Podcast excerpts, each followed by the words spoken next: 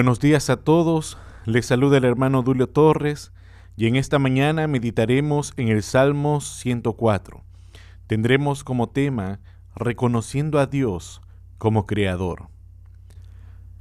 A pesar del relato bíblico de la creación, muchos hombres han menospreciado a Dios como Creador de todo lo existente y han decidido hacer oídos sordos al clamor de la creación acerca de la existencia, del poder y de la sabiduría de Dios. Génesis, el libro de los principios, evidencia a Dios como creador y la manera que creó todo lo que existe en seis días. El reconocimiento de Dios como creador y no como criatura es uno de los ejes del cristianismo, de manera que el entendimiento de esta verdad bíblica servirá de cimiento para el conocimiento diario de Dios. El Salmo 104 es un himno al Creador, la forma en que relaciona la creación con el Creador nos manifiesta la real dimensión de Dios y cómo toda la creación gira en torno a Él. El salmista reconoce que todo ha sido creado por Dios y para Dios. El salmista adora a Dios reconociendo su poder y su gloria como creador. El versículo 1 dice, Bendice alma mía a Jehová, Jehová Dios mío, mucho te has engrandecido, te has vestido de gloria y de magnificencia. En tal sentido, mencionaremos seis aspectos que evidencian a Dios como creador. En primer lugar, Dios creó la luz. El versículo 2a dice, el que se cubre de luz como de vestidura. La Biblia nos relata que en el primer día Dios creó la luz. Es importante notar que así como Moisés inicia con la creación de la luz el primer día, de la misma manera el salmista también menciona en primer lugar a la luz, describiéndola como una vestidura que cubre a Dios. Esto nos hace recordar lo escrito en primera de Juan 1.5, al decir, este es el mensaje que hemos oído de él y os anunciamos. Dios es luz y no hay ninguna tinieblas en él. Dios creó la luz y la luz refleja la pureza de Dios, ya que en Él no hay sombra de error ni oscuridad alguna que nos haga desconfiar de Él.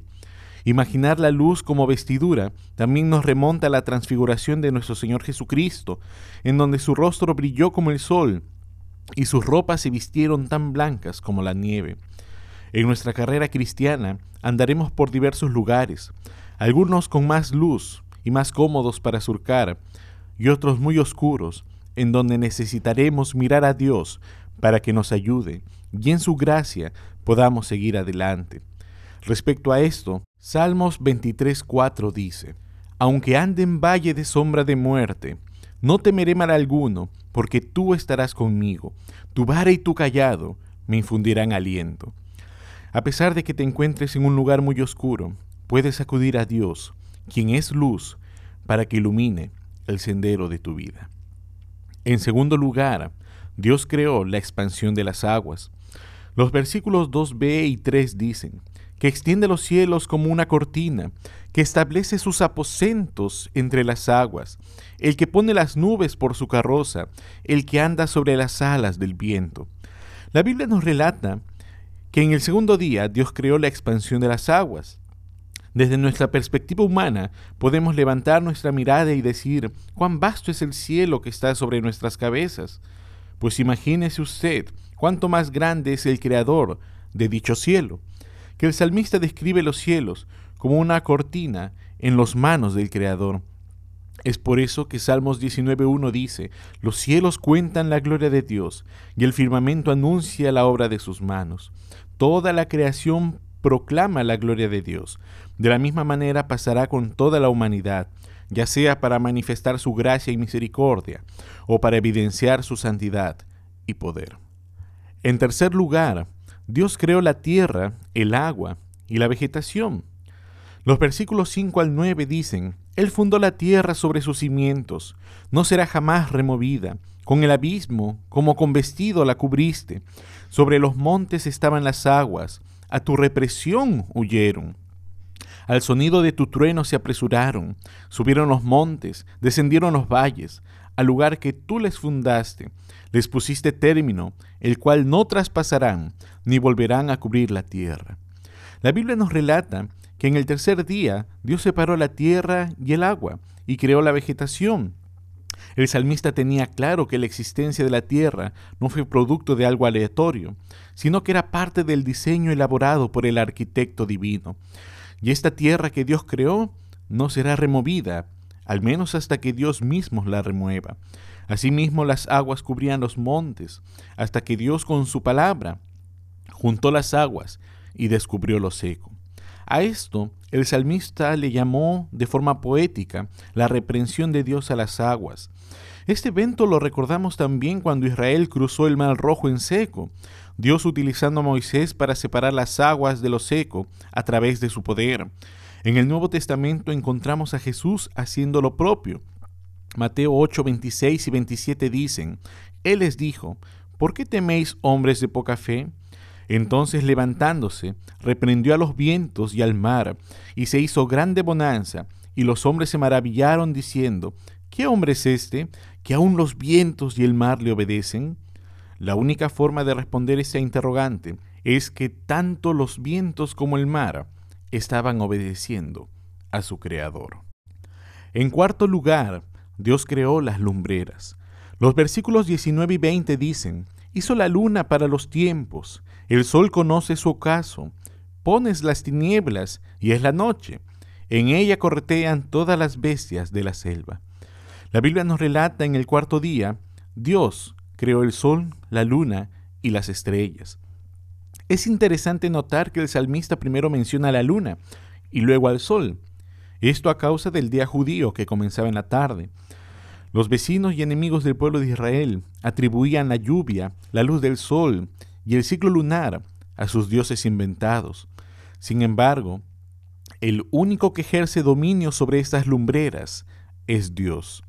Los avances científicos permiten que podamos entender el tamaño del Sol y de la Luna y su impacto en nuestro planeta, a pesar que una tormenta solar a millones de kilómetros puede afectarnos de manera sustancial, y los ciclos de la Luna pueden regir el comportamiento del mar, tanto el Sol como la Luna son administrados por su Creador.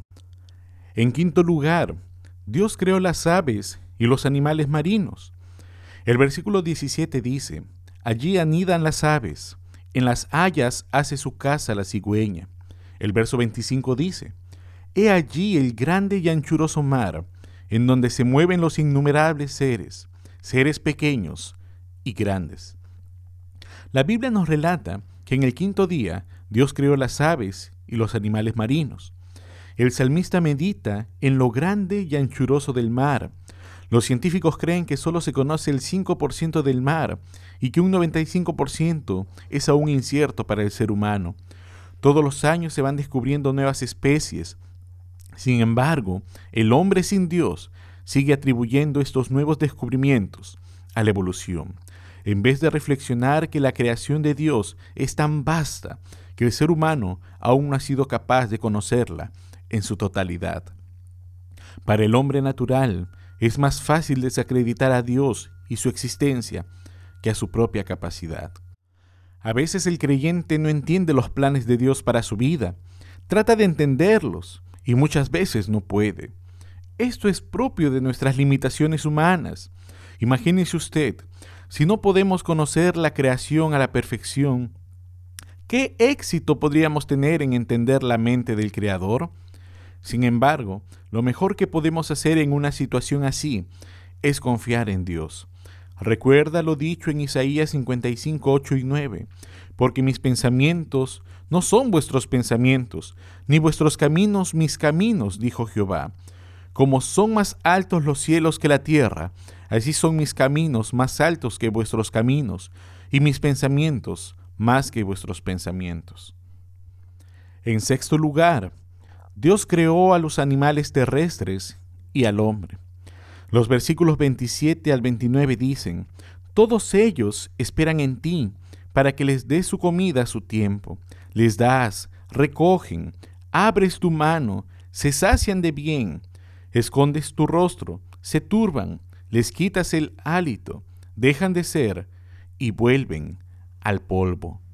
La Biblia nos relata en que en el sexto día Dios creó los animales terrestres y al hombre. Finalmente creó al hombre conforme a su imagen y semejanza.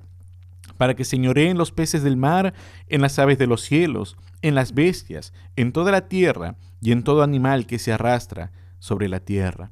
Sin embargo, ¿qué es el hombre sin Dios? Pues nada. ¿No dice Santiago 4:14, porque ¿qué es vuestra vida? Ciertamente es neblina que se aparece por un poco de tiempo y luego se desvanece. Es por eso que es importante considerar las palabras de Salomón en Eclesiastés 12.1. Acuérdate de tu Creador en los días de tu juventud, antes que vengan los días malos y lleguen los años en los cuales digas, no tengo en ellos contentamiento.